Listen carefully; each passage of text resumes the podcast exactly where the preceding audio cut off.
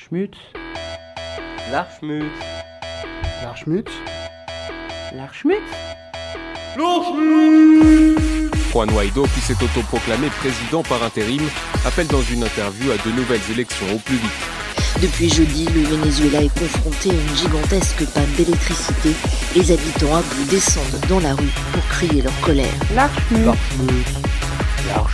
Toute l'histoire de l'Amérique latine et des Caraïbes, ça a été euh, la doctrine Monroe, du président Monroe. C'est C'est le 19e L'Amérique, l'Amérique, c'est pour les Américains. Mais ça, Et c'était au il dit 19e, pour on est les en Am- 2019 maintenant. C'est Oui, toujours valable selon vous. 1823. Toute l'histoire des États-Unis, c'est une histoire marquée par l'histoire d'une relation honteuse avec les pays latino-américains. L'Archmut. L'Archmut. L'Archmut. Radio Politique. L'Archmut. L'Archmut. Le magazine radiophonique qui pose des questions sans fournir de réponse. Juan Guaido est-il en train de fracturer les relations internationales? En tout cas, une partie du monde a les yeux rivés sur lui et le rival de Nicolas Maduro engrange les soutiens. Ainsi, la France, par la voix d'Emmanuel Macron, le reconnaît comme président en charge du Venezuela. Il nous a livré sa réaction en citant la devise française. Liberté, égalité, fraternité, la reconnaissance de la France nous rend plus puissants en Europe et dans le monde.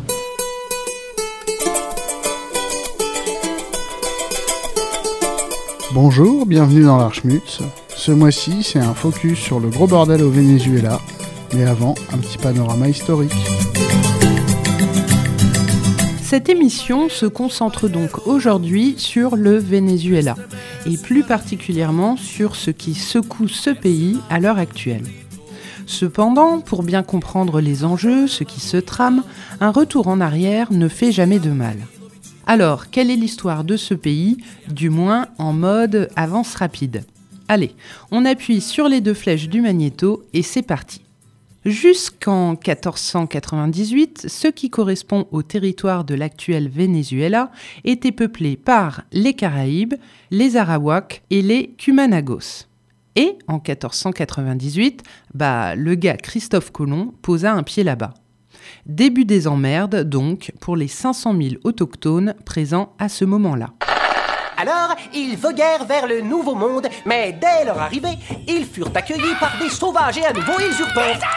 Alors, ils les tuèrent tous. On pourrait penser qu'anéantir un peuple ça calme, pas du tout. He's the one that named us Indians because he thought he was in India. So he's, he's not a good figure to the native community.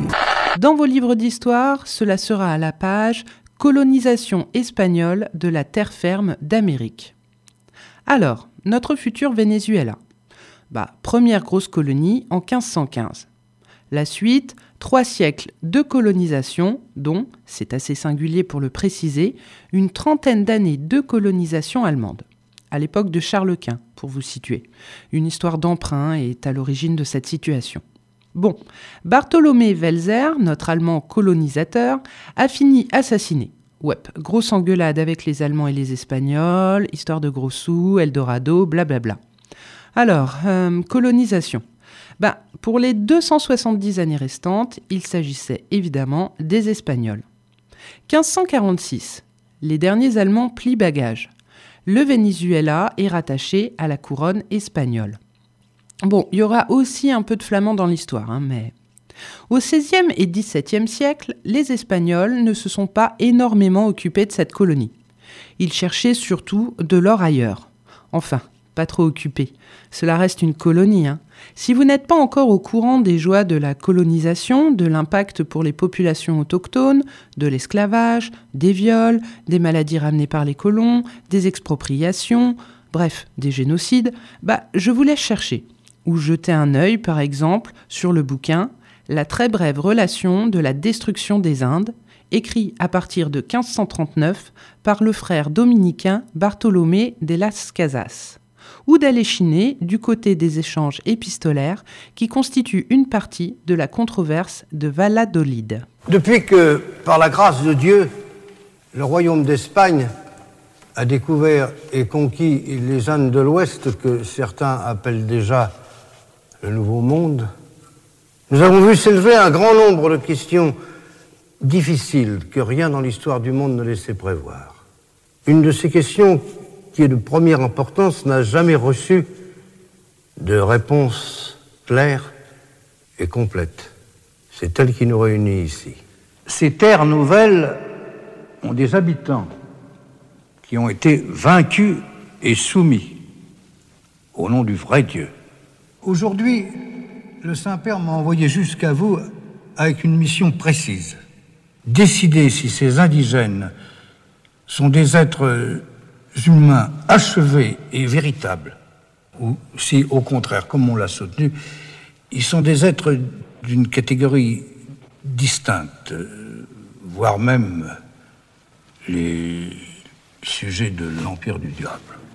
De 1717 à 1723, puis de 1739 à 1810, et enfin de 1816 à 1819, le territoire du Venezuela s'inscrit dans la vice-royauté de Nouvelle-Grenade, composée des actuels États de Colombie, Équateur, Panama et Venezuela, qui comprenaient alors Guyana et Trinité et Tobago.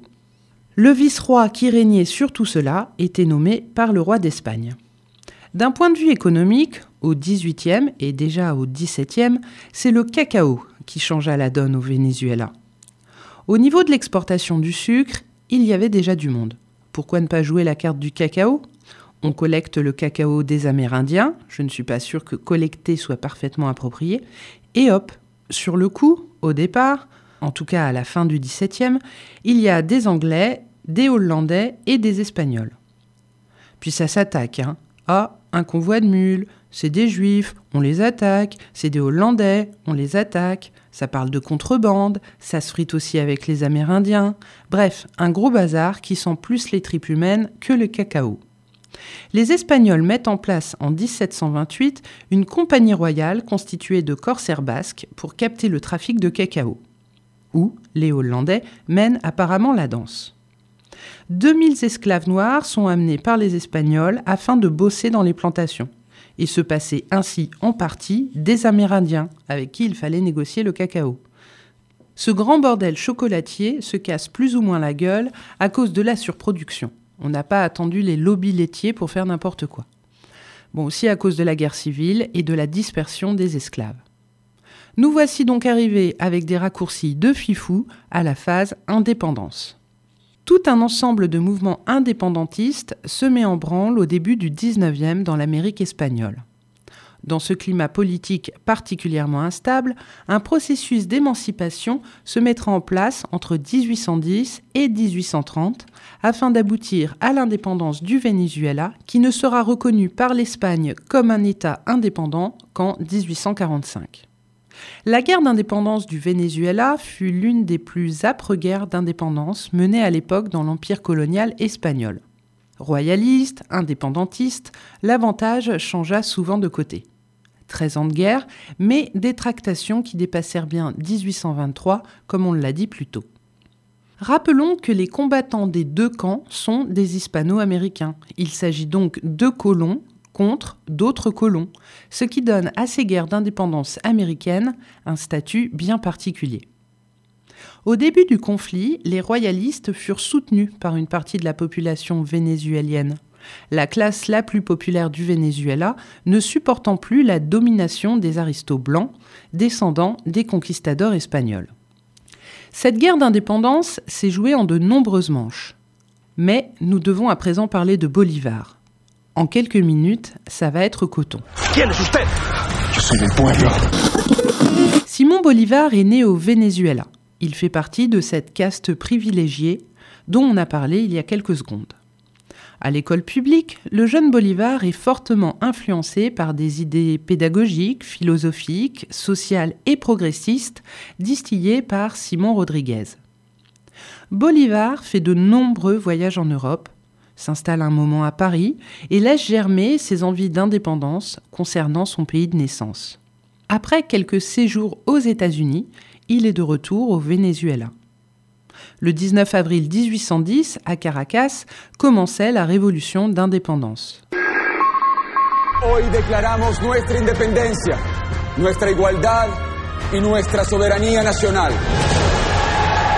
Cada esclavo que luche con nosotros será libre. Bolivar, devenu colonel, est commissionné par la junte de Caracas pour exposer devant le gouvernement britannique les volontés indépendantistes du Venezuela. Les Anglais restent sur la réserve. Rappelons qu'à l'époque, en Espagne, Napoléon Fuldawa a posé son frangin sur le trône espagnol, c'est la guerre, tout ça, tout ça. Retour au Venezuela pour Bolivar le 23 juillet 1811. Bolivar combat alors pour la première fois. En 1812, tremblement de terre au Venezuela, hein, tant qu'à faire. L'année 1812 sera une année de défaite pour les indépendantistes, mais les combats continuent. Bolivar publie un manifeste. Il souhaite un seul commandement pour lutter jusqu'à la victoire et l'union de tous les pays hispano-américains pour réussir et consolider l'indépendance.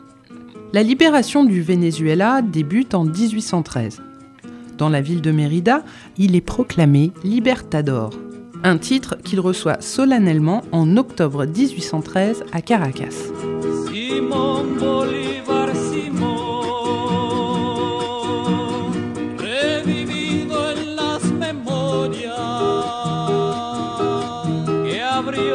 Tiempo la historia. espera el tiempo, Simón. Simón Bolívar, razón. Razón del pueblo profunda. Antes que todo se hunda, vamos de nuevo, Simón. Simón Bolívar,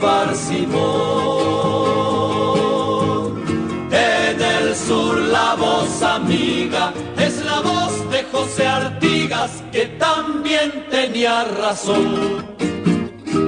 Bolivar rédige le décret de guerre à mort qui sanctionne et concrétise l'adoption en janvier de la Convention de Carthagène de 1813. Le document proclame que tous les Espagnols et Canariens qui n'œuvrent pas activement à l'indépendance seront passés par les armes et que tous les Américains seront pardonnés. Alors après, bataille, exil, organisation de l'État, nouveau système fiscal, nouvel appareil de justice, Bolivar œuvra. La récente République du Venezuela, par deux fois, ne tenut pas le choc face aux royalistes. Je ne puis vous résumer l'intégralité de cette histoire qui permit au Venezuela d'accéder à l'indépendance et dans laquelle, vous l'aurez compris, Bolivar joua un très grand rôle. De plus, il faudrait également s'intéresser à la Colombie, au Pérou, à Haïti, à la future Bolivie, à l'Équateur, car de 1810 à 1823, et même bien après, cette guerre d'indépendance ne fut pas linéaire et encore moins juste concentrée sur le Venezuela. Après la disparition très provoquée, évidemment, de la dernière armée royaliste, après la victoire navale du lac Maracaibo le 24 juillet 1823 et après l'occupation en novembre 1823 de Puerto Cabello, dernière place forte royaliste, l'indépendance est enfin acquise. Alors, en avril 1826, hein, une révolution éclate au Venezuela, mais Bolivar réussit à rétablir la paix. Une crise économique fait alors énormément souffrir le pays conséquence de la banqueroute d'une des banques anglaises, dépositaire d'une partie des fonds de la Grande Colombie. Là aussi, hein, rien de nouveau sous le soleil finalement. En 1830, Bolivar, fatigué, et je vous le rappelle, son œuvre s'étend bien bien au-delà des frontières du Venezuela, donc Bolivar écrit à un ami. Vous savez que j'ai eu le pouvoir pendant 20 ans, et je n'en ai tiré que quelques conclusions sûres. Premièrement, l'Amérique est ingouvernable pour nous. Deuxièmement, celui qui sert une révolution laboure la mer. Troisièmement, la seule chose que l'on puisse faire en Amérique est d'émigrer. Quatrièmement, ce pays tombera infailliblement entre les mains de petits tyrans. Bolivar décède en 1830. Il avait rêvé une grande et nouvelle république, la Grande Colombie, qui regroupait la Colombie, le Panama, l'Équateur et le Venezuela. Il en fut le président. Ce rêve fut palpable et réel de 1821 à 1830. En 1830, le général Paez scinde cette grande république. Alors, la paix? Oh bah non, il nous manque une petite guerre civile, non? De 1859 à 1863, la guerre qu'on appelle guerre fédérale oppose les conservateurs aux fédéralistes. Les fédéralistes désirent ardemment un gouvernement populaire, les conservateurs, bah, conserver leurs privilèges. Les conservateurs veulent garder la gestion de l'État, la gestion de la propriété foncière et tous leurs privilèges, alors que les fédéralistes, libéraux, qui représentaient les régions caféières, voulaient instaurer un gouvernement populaire, plus moderne et tourné vers le commerce. International, le commerce. Cette guerre est essentiellement une guérilla et n'embrasse pas la totalité du pays. Le traité de Koch, le 23 avril 1863, achève la guerre sur une victoire des fédéraux. Entre 1859 et 1863, on dénombre de 150 000 à 180 000 victimes à cause des combats, à cause de la faim et aussi à cause des maladies.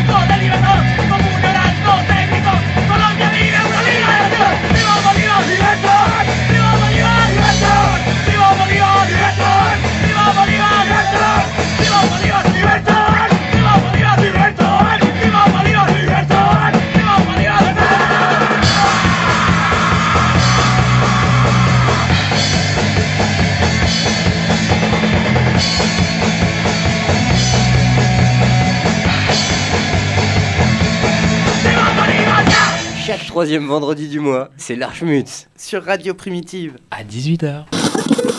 Nous allons voir maintenant les relations entre le Venezuela et son grand voisin, les États-Unis d'Amérique. Alors ça commence en 1806 avec Francisco de Miranda, qui est soutenu par les États-Unis et l'Angleterre, contre les Espagnols. Raté. Alors il revient en 1810 avec une junte, et il prend le pouvoir, déclaration d'indépendance en juillet 1811, mais re les Espagnols. Ensuite, c'est l'épopée bolivarienne jusqu'en 1830. S'ensuivent des gouvernements plutôt alliés des États-Unis et de l'Angleterre pour tourner le dos aux anciens colons espagnols. De nombreux dirigeants pendant cette période sont des militaires. Et enfin, José Antonio Paez émancipe le Venezuela de la Grande Colombie. C'est donc la fondation du Venezuela.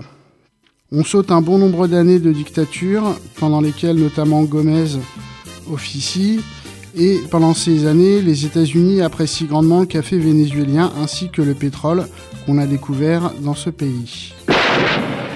Aide-toi, Alors que les États-Unis combattent les nazis et les communistes, c'est la fin de la dictature militaire en 1945. Un coup de terre mené par Action démocratique avec Jiménez Pérez, qui par la suite prendra lui aussi le pouvoir comme dictateur. Les relations avec les États-Unis sont au beau fixe. Jiménez reçoit la Légion du Mérite des États-Unis en 1954. À sa suite, Romulo Betancourt, que Jiménez avait destitué auparavant, revient au pouvoir en 59 et fait interdire le Parti communiste vénézuélien alors que celui-ci est à l'origine de la chute du dictateur précédent. Tout ça pour dire que le Venezuela est un fidèle allié des États-Unis avant que Chavez ne bouleverse le jeu.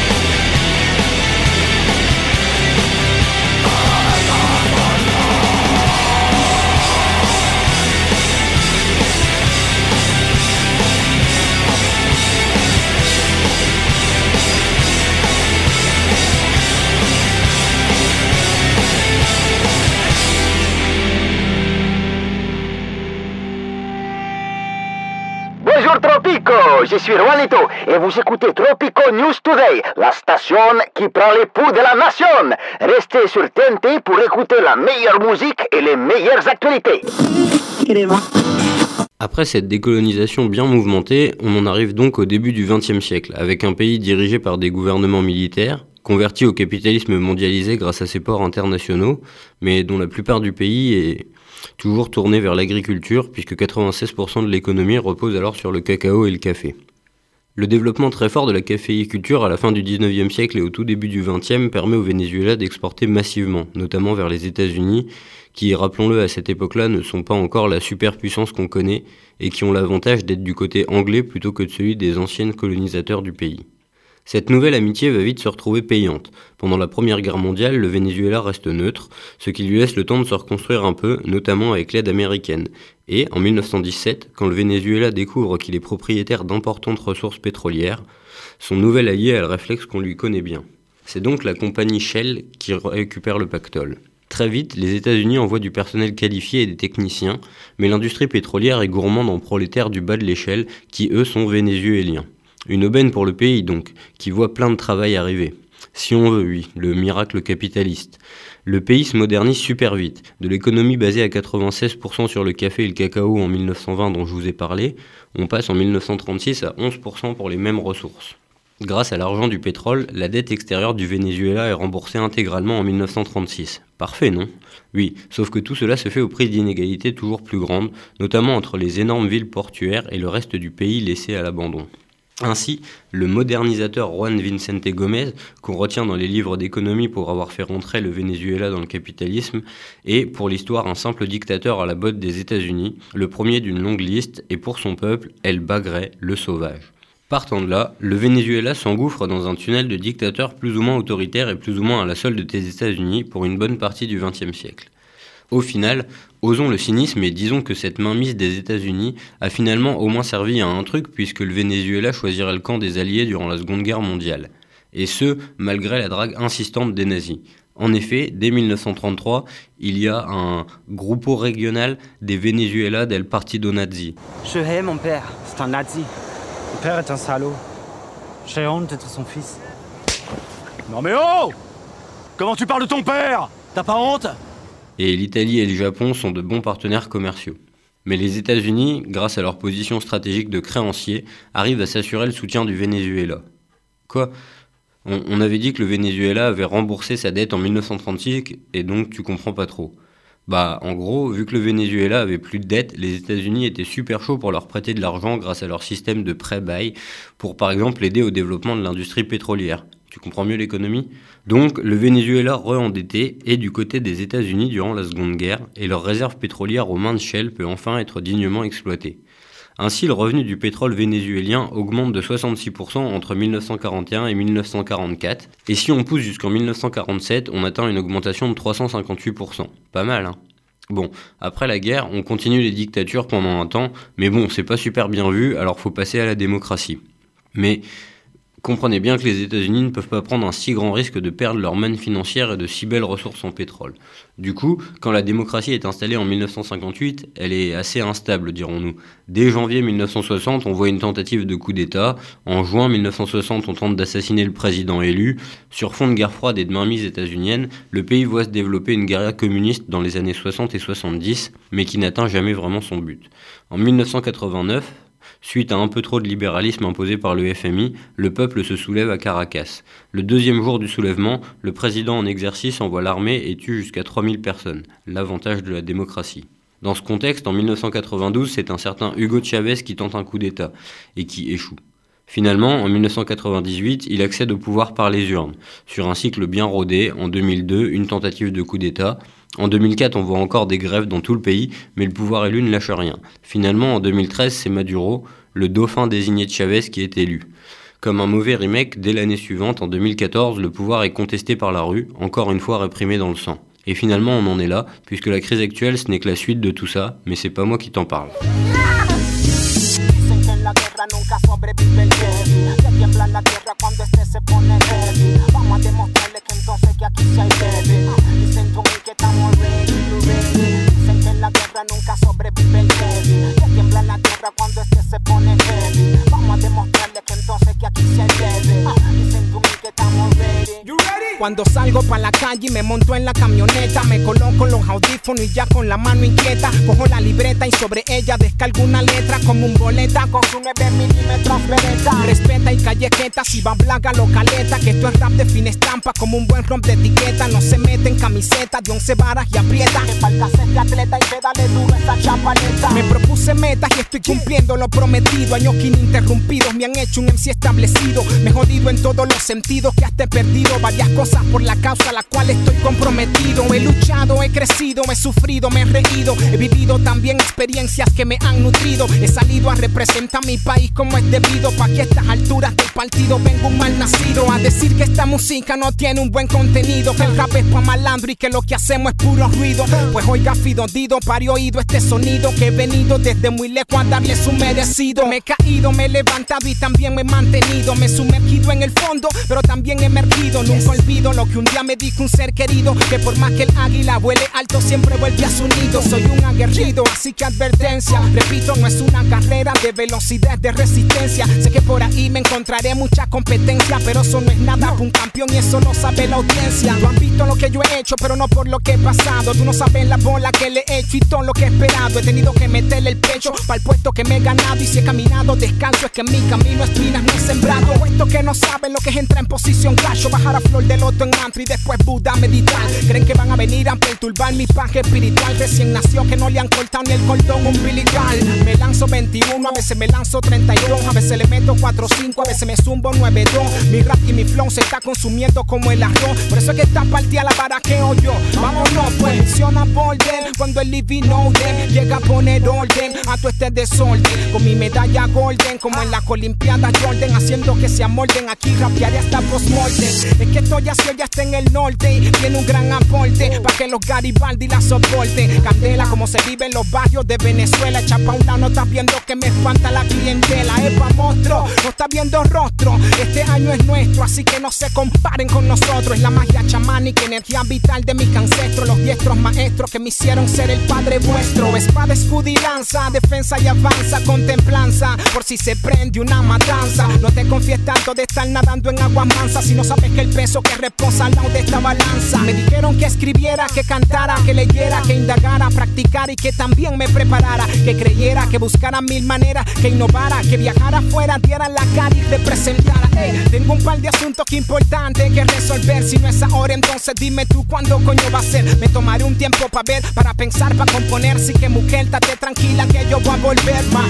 Porque aparte tengo un par de hijas y tengo que darle cobija. Si sea muy fuerte la decisión que eliga. Y aunque me haga el duro, primero pienso en su futuro. Por si algo pasa, tratar de dejarle todo seguro. Sin apuro, pero sí marcando un ritmo constante. Desplomando los muros y siempre con un paso adelante. Adelante con mi planta y brillante como un diamante. Bien tajante pa' que aguante los cantos de este cantante. You know what? Es ahora o nunca. Si quieres pescar grandes peces, tienes que ir hacia aguas profundas. Desenfunda para darte una tunda y no confunda tu rap de segunda con este que por ahí ya casi no abundan. Voy haciendo mención introducción a la canción para que lo escuche toda la generación. Esta es la presentación a mi nueva producción, la cual lleva por nombre de original combinación. Oh, wow. Prendan luces y abran la puerta. Oh, wow. Y adivinen quién está de vuelta. Oh, wow. Ready be, manténganse alerta y observen cómo nos siguen lloviendo las ofertas. Oh, wow. DC rap latino en progreso. Oh, wow. Siempre con el flow parte hueso. Oh, wow. Seguimos metiéndole peso y chambeando fuertemente. Ya tú sabes cómo es eso. One, two, yo, I'm back. Introducing now. Check this. Play band swag. Hey, yo, listen now. Respect, hip hop rap. Hey, yo, zumba. Le salpica la pache. Do it, siggity bingy once again now. One, two, yo, I'm back. Introducing now. Check my play band swag. Hey, yo, listen now. Respect, hip hop rap. Hey, yo, zumba. Le salpica la pache. Do it, siggity bingy once again now. Representing Flow Venezuela Strum Nation. Let a mercy. Original combination. Miss Crazy. We got control de la situation. Saca la higher pencil. Oye bien y pon attention. Representing Flow Venezuela Strum Nation. Let a mercy. Original combination. Miss Crazy. Tenemos el control de la situation. Busca la higher pencil. Oye bien y pon attention. Wow, check, check it out. Es el AP en el papi every right now. Es la rima de cuatro aspas con el flow que bow. Estamos de vuelta al escenario como te gusta a. Ey, be ramba by boy. Quien representa el instrumental es el fly boy. Oh baby, listen el apache one more time boy. Es sigiri bingy rap pam pam. Dice así yo, escucha mi son.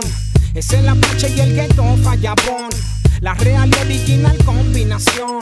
Salpica lo manica y zumba. Esa oro nunca. Repítelo, escucha mi son. Es el apache junto a la mina from. La real y original combinación. Salpica lo manica y zumba. Que esa hora nunca. Ha, y reproduce. Yo, bum diggity bum yo.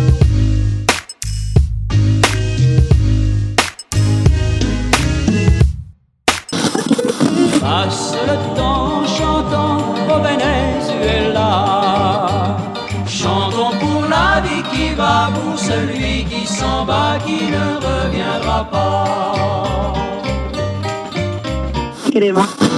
L'Archmut. Du coup, si t'as bien suivi, on va parler de l'actualité du Venezuela. Nous sommes le 23 janvier 2019 à Caracas quand un homme, encore inconnu il y a quelques mois, prend la parole lors d'une manifestation et s'auto-proclame président par exercice sans que personne ne lui demande quoi que ce soit. Como el presidente encargado de Venezuela. Ante Dios Todopoderoso, Venezuela, el respeto a mis colegas diputados y miembros de la unidad, juro asumir formalmente las competencias del Ejecutivo Nacional. De Venezuela. Ce qui aurait pu être un risible sketch politique va prendre une tournure qu'on imagine aujourd'hui dramatique. Parce que la folie de cet homme est suivie par l'opportunisme de beaucoup d'autres. Donald Trump, président des États-Unis, reconnaît dans la foulée comme légitime président du Venezuela Juan Guaido, le trublion en question. Il est suivi immédiatement par ses laquais internationaux, le Canada, la Colombie, le Pérou et le nouveau président d'extrême droite du Brésil. L'Union européenne ne tarde pas à suivre le mouvement. Juan Guaido, âgé de 36 ans, c'est une sorte d'arriviste aux dents longues à la Macron. Il est député de Voluntad Popular, un parti créé par l'opposant Leopoldo López, qui présente un programme néolibéral basé sur la libre concurrence et la privatisation du pétrole, qui est quand même la principale ressource publique du pays. Il est le président du Parlement depuis le 5 janvier, et deux semaines plus tard, il se proclame donc président par intérim et convoque de nouvelles élections. Le mec est chaud. C'est un homme qui, pour arriver au pouvoir, demande un embargo économique contre son propre peuple et souhaite une intervention militaire extérieure contre son propre pays. Un chic type en somme. Et les Occidentaux voient en lui le parfait pantin pour instaurer le libéralisme dans ce pays qui lui résiste depuis trop longtemps à son goût. Mais pourquoi l'Occident, mené par les États-Unis, tiennent-ils autant à ce que le Venezuela change de régime, tu vas me demander? Eh bien, pour une fois, la réponse va te surprendre. Non, je déconne. En fait, bah, c'est pour le pétrole. Ouais, comme d'hab. La principale ressource du Venezuela est donc le pétrole. Le pays en possède d'ailleurs les plus grandes réserves du monde. Le hic pour les États-Unis, c'est que l'ancien président, Hugo Chavez, a nationalisé cette ressource. PDVSA, la compagnie nationale pétrolière, est la principale entreprise du pays, et les revenus nationaux viennent en très grande partie de cette activité. Aux États-Unis, c'est surtout le gaz de schiste qui fournit le pétrole, et qui a permis au pays de devenir quasiment autonome dans ce domaine. Et c'est d'ailleurs pour cette raison, et uniquement pour cette raison, que les États-Unis ne font plus de guerre au Moyen-Orient. Donc non, Obama n'était pas un grand pacifiste, juste une sale race de libéral. Bah oui, le mec était président des États-Unis quand même. Tu t'attendais à quoi? Bref, les États-Unis passent un petit moment sans nous emmerder avec une guerre au Moyen-Orient, et toi et moi, on était plutôt contents. Sauf que le pétrole de schiste est basé sur une bulle. En fait, l'investissement mis pour l'exploiter n'est pas remboursé. 90% du capital de la plupart des compagnies pétrolières repose sur des emprunts. Les petites compagnies texanes ont besoin d'au moins 65 dollars le baril à peu près. Et vu comment évolue la situation, c'est-à-dire une baisse du prix du baril au long terme, on peut supputer que ces emprunts ne seront jamais remboursés. Donc on est plutôt face à une énième connerie financière qui va engendrer une prochaine crise que face à un Eldorado noir. Ah oui, qui l'eût cru? Si Maduro tombait, le partage du pétrole est déjà imaginé. ExxonMobil et Chevron, les principaux soutiens financiers de Trump, récupéreront le plus gros du pétrole vénézuélien et ainsi approvisionneront les raffineries états-uniennes. Total, BP et l'espagnol Repsol sont également de la partie. Tu comprends mieux le soutien français, anglais et espagnol à Juan Guaido. De plus, le gaz de schiste est très léger, contrairement au pétrole vénézuélien qui lui est très lourd. L'un a besoin de l'autre pour raffiner son pétrole, et l'autre a besoin de l'un pour tout ce qui est pétrochimie, kérosène, pesticides, etc. D'où le bras de fer actuel. Les États-Unis voient en Guaido la possibilité de mettre le pétrole vénézuélien à sa botte, de réduire les coûts et d'assurer la mainmise sur le pétrole léger et sur le brut. Tout bénef quoi. En plus, il faut savoir que Trump a décidé de payer l'entreprise pétrolière vénézuélienne uniquement sur des comptes bloqués. Une décision que Guaido a soutenue. Il appelle même l'UE à faire de même et vu les intérêts pétroliers que les Européens ont aussi, nul doute qu'il sera bientôt suivi. Pour l'instant, il s'agit de 7 milliards d'actifs appartenant à PDVSA qui sont bloqués par les États-Unis. Et puis il y a aussi le fait que Trump a besoin de reconstituer un bloc ennemi. Parce que l'engin, il est un peu en difficulté avec le bordel qu'il fout. Les gens, ils sont moyen chauds pour voter pour ce gars. Alors bim, il a l'idée de génie de créer un ennemi de toute pièce. Original hein, comme coup politique. Tu vas me dire présenter la Russie comme menace rouge ou encore la Chine, qui est leur principal allié économique, comme ennemi, ça passe moyen chez les États-Unis. Bah ouais, les mecs, ils passent la plupart de leurs contrats économiques avec des Chinois. Leur dire que c'est leurs ennemis, c'est chaud quand même. Mais il a envie, lui, de revenir à la période guerre froide, avec les rouges comme adversaires. Il a même parlé d'un péril socialiste aux États-Unis. Ouais, ça me rassure, hein. toi non plus, tu vois pas du tout de quoi il parle. Alors il s'en prend à la Corée du Nord et au Venezuela. Une petite guerre contre le méchant dictateur, il dit que ça va leur monter un peu dans les intentions de vote. Parce que t'as peut-être pas grillé, mais son mandat se termine l'année prochaine. Du coup, il donne tout en s'acharnant sur le Venezuela. Au total, le blocus économique imposé au Venezuela s'élève à 30 milliards d'euros de pertes pour le pays. Guaido s'en réjouit. Les classes populaires un petit peu moins. En effet, depuis les élections de 2017, qui ont vu la victoire de Maduro à près de 70%, le coût de la vie a augmenté de 2616%. Ouais, t'as bien entendu, hein. j'ai bien dit 2616% d'inflation. Et ouais, ma gueule, on est bien loin des 10 centimes d'augmentation sur le tabac. Hein. C'est trop cher. Pourtant, il faut manger du poisson, parce qu'il y a des protéines et du calcium, et c'est bon pour les os. Si je pouvais manger de la sardine, ça serait bien, parce que j'ai des problèmes de reins, mais on n'a pas les moyens d'en acheter. En un an, le prix du poisson a été multiplié par 1000. Avec la crise, l'inflation globale est hors de contrôle, 13 000% en 2018 selon le FMI. Selon une étude universitaire, les Vénézuéliens ont perdu 11 kilos en moyenne en un an. Et les premières victimes de la faillite économique sont les enfants. Les sanctions économiques infligées au Venezuela suite à la victoire de Maduro ont complètement étouffé le pays. Un embargo soutenu par Guaido. Et là où on se dit que ce type joue un jeu quand même assez désastreux, c'est quand on regarde les chiffres sur la santé. La mortalité infantile a explosé. On estime que le taux de mortalité des femmes qui accouchent a été multiplié par 5. Et la pénurie de médicaments est estimée à 90%. C'est-à-dire que sont disponibles seulement 10% des médicaments dont ont besoin les gens. Et je parle pas de doliprane ou de sirop pour la toux, hein, mais de médicaments contre le diabète, le cancer, ce genre de maladie. Et ouais, un embargo sur un pays, c'est hardcore comme le Nord, amen. C'est pas genre des petites sanctions financières pour faire tomber un méchant dictateur. Ça crève des gosses, ça rend malade les pauvres, c'est la Hesse, la vraie. Voilà ce que Trump, Macron et les autres infligent au prolétariat vénézuélien pour leur imposer leurs marionnettes. Bon, tout n'est pas forcément bon dans le cochon. Maduro, il est pas super tip-top non plus, hein, me fait pas dire ce que j'ai pas dit. La colère des masses, dont une grosse partie s'organise surtout contre lui que pour l'autre baltringue, vient aussi de sa politique.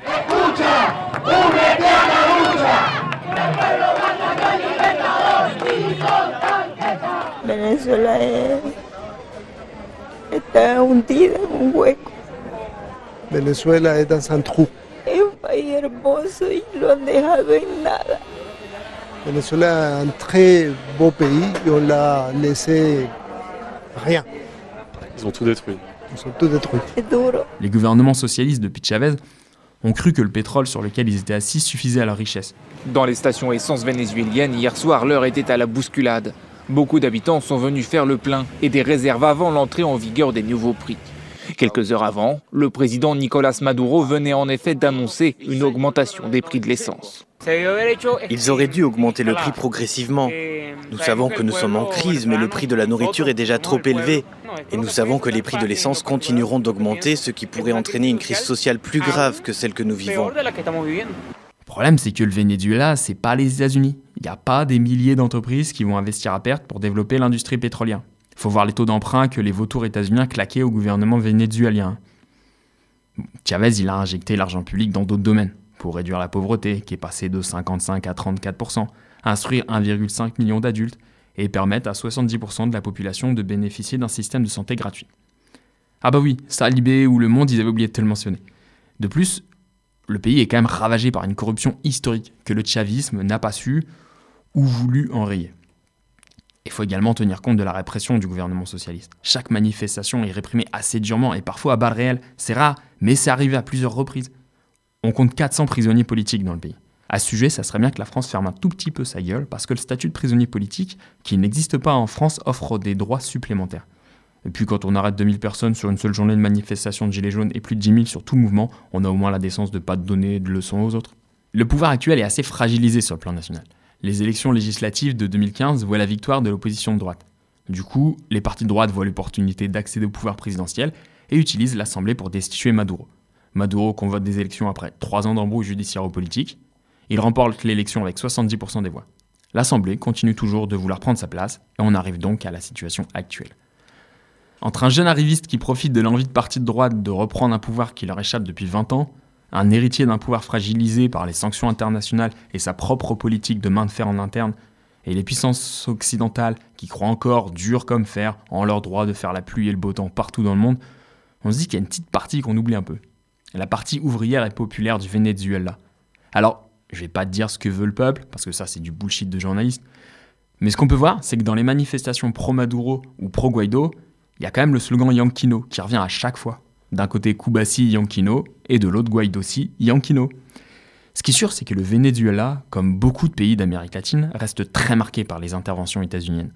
Et il y a fort à parier que le Venezuela ne tolérera absolument pas une invasion militaire de son sol. Gringo, go home. Los obreros de América Latina te dicen, gringo, go home. Yankee, go home. Le constat, c'est que contrairement à ce qu'on annonçait, on n'a pas une population muselée qui n'attendait qu'un héros et l'aide des gentilles démocraties libérales pour se défaire d'une dictature sanguinaire. Les gens descendent dans la rue pour défendre le mec pour qui ils ont voté. Ils vont à la frontière pour empêcher le cheval de Troie humanitaire d'entrer dans le pays. Parce que ce que nos journalistes, par conviction libérale, et puis aussi, il faut bien l'avouer, par fainéantise, aiment bien faciliter les choses, en nous présentant les pays socialistes comme des dictatures, où dès que tu ouvres la bouche, tu vas en prison, où tout le monde meurt dans la rue. Mais il y a quand même beaucoup d'avancées sociales et de droits qui ont été obtenus sous Chavez. Et ça, je pense pas de mytho en, en disant que la population vénézuélienne, elle veut pas les perdre. De plus, avec notre vision de gauchiste occidentale, il y a le danger d'un ni Maduro ni Guaido, quasiment inaudible, qui a pratiquement aucun écho dans la rue. On peut le déplorer, hein, mais c'est comme ça. Il n'y a pas de manifestation contre les deux, c'est un fait. Les manifestants vénézuéliens sont partagés entre ces deux visions à court terme. Et en même temps, celle ou celui qui aujourd'hui en France oserait affirmer ni Gilet jaune ni Macron serait d'une lâcheté incroyable. Le refus de l'intervention militaire étrangère et du coup d'État organisé par les Occidentaux ne doit souffrir d'aucune ambiguïté. Les transformations politiques reposent avant tout sur des rapports de force. Les intérêts des pro-Guaido ne sont pas ceux des pro-Maduro. Et ce qui se passe aujourd'hui, c'est la confrontation de ces deux rapports de force. C'est sain et parfaitement souhaitable. Le moment où ça devient nocif, c'est quand des forces extérieures, avec leurs propres intérêts, s'immiscent dans ce rapport de force. En vrai, que Guaido ou Maduro gagnent ce rapport, peu importe à la limite, tant que ce sont les Vénézuéliens qui prennent part à cet affrontement. En revanche, si par un lâche ni Maduro ni Guaido, on s'oppose pas fermement à ce que notre président vienne imposer sa politique dans ce pays, ce sera effectivement ni le Venezuela de Maduro, ni celui de Guaido qui gagneront, mais bien une nouvelle fois le néolibéralisme mondial. Et le Venezuela deviendra un nouvel Irak, une nouvelle Libye. Et ça, je crois que ni le Venezuela ni toi le veux.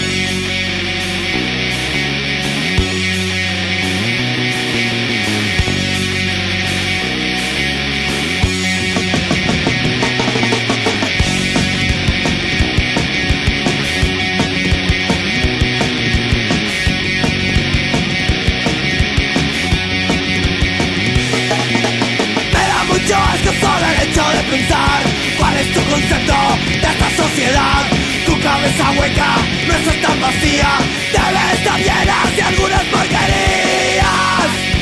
Tal vez un poco podridas, tal vez un poco podridas, tal vez un poco podridas. Son los hijos de la corrupción. Niños mal criados sin una noción Todos bien vestidos Bien cabrones Triste pero cierto Serán los futuros patrones Heredada, heredada corrupción Corrupción Heredada, heredada corrupción Corrupción Heredada, heredada corrupción Corrupción heredada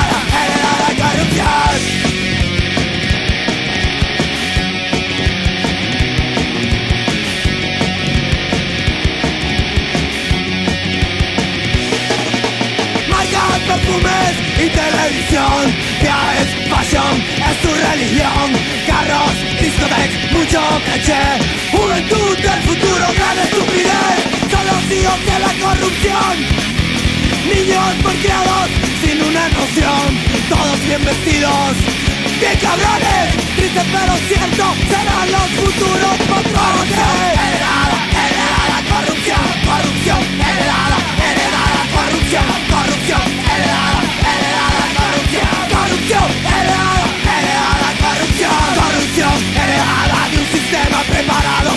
mayoría y no somos esclavos.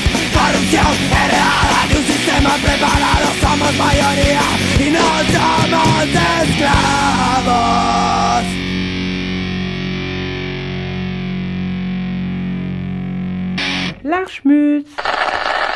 Bon alors, Voilà pour un petit point sur la crise actuelle, mais je voulais profiter de cette émission pour te parler d'un autre truc et élargir un petit peu. En effet, tu l'as peut-être remarqué dans ma partie histoire, mais j'ai un peu rushé la partie sur Hugo de Chavez, car il est à l'heure actuelle le symbole parfait de ce qu'on pourrait appeler le campisme. Peut-être t'as jamais entendu ce mot-là et tu te demandes ce que ça veut dire. Alors voilà un petit indice. Les scouts sous la bâche. E-F-G-H. Chahut, quel tracas. Scout toujours Bon alors ça c'est la première définition du dictionnaire, mais elle nous intéresse pas vraiment ici. Celle dont on veut parler c'est celle-ci. On parle de campisme dans le mouvement communiste pour désigner la tendance à réduire une situation politique à l'affrontement entre deux camps impérialistes et souvent à s'aligner sur l'un de ces deux camps. Et c'est quelque chose avec lesquels on ne peut qu'être d'accord. On comprend bien que dans les jeux politiques inter-États, il y a parfois des situations où l'on a envie de choisir personne. Enfin, pas vraiment personne, mais en tout cas aucun des deux camps. C'est un peu le magnifique geste historique des spartakistes allemands au début du XXe siècle. Pour dégrossir rapidement, la Ligue spartakiste, c'est une partie du communisme allemand emmenée par, pour les plus célèbres, Rosa Luxembourg et Karl Liebknecht, qui s'oppose au principe d'union sacrée lors de la déclaration de la Première Guerre mondiale, argumentant que, soi-disant, en fait, personne va vraiment se battre pour la liberté et contre la tyrannie, mais que plutôt il y a deux camps de bourgeois qui vont envoyer à la mort des tas de prolétaires pour des trucs qui n'intéressent que les bourgeois au final. Une argumentation qui malheureusement pourra être utilisée telle qu'elle pour quasiment toutes les guerres qui se déclencheront ensuite. En effet, pendant la guerre froide, soutenir l'impérialisme capitaliste américain ou l'impérialisme capitalo-bureaucratique de l'URSS, c'était un peu bonnet blanc et blanc bonnet. Mais si une critique radicale de l'URSS bureaucratique, comme elle a eu lieu dans les pages de Noir et Rouge ou de Socialisme ou Barbarie en France, a une légitimité à mes yeux, il n'en est pas la même chose de Bernard-Henri Lévy et même de Solzhenitsyn.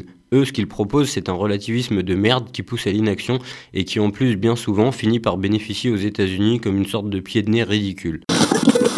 Nous vivons dans un moment très étrange, je trouve, de, de basculement du monde où les pays démocratiques, à commencer par l'Amérique, s'éclipsent, se retirent, comme une mer qui se retire, et il y a cinq drôles de cocos, qui sont les cinq que vous avez nommés, qui ne sont pas précisément des démocrates, qui matraquent leurs opposants, qui emprisonnent leurs journalistes, qui, voilent leurs femmes et qui en profitent pour avancer leurs pions.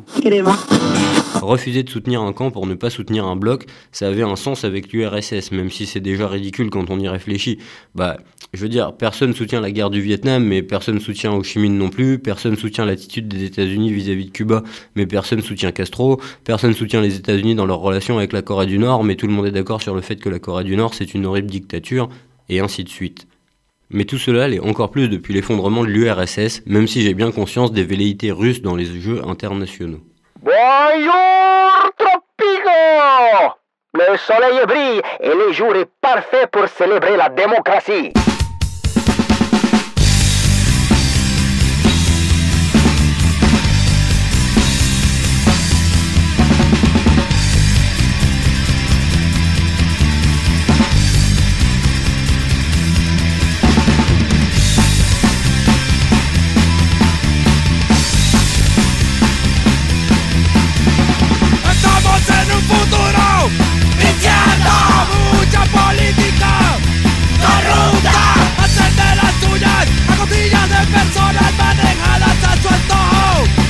Otras elecciones sin candidatos en eficientes Si estos hubieran, tampoco servirían. Nuestras decisiones en manos de ellos Va en contra de nuestra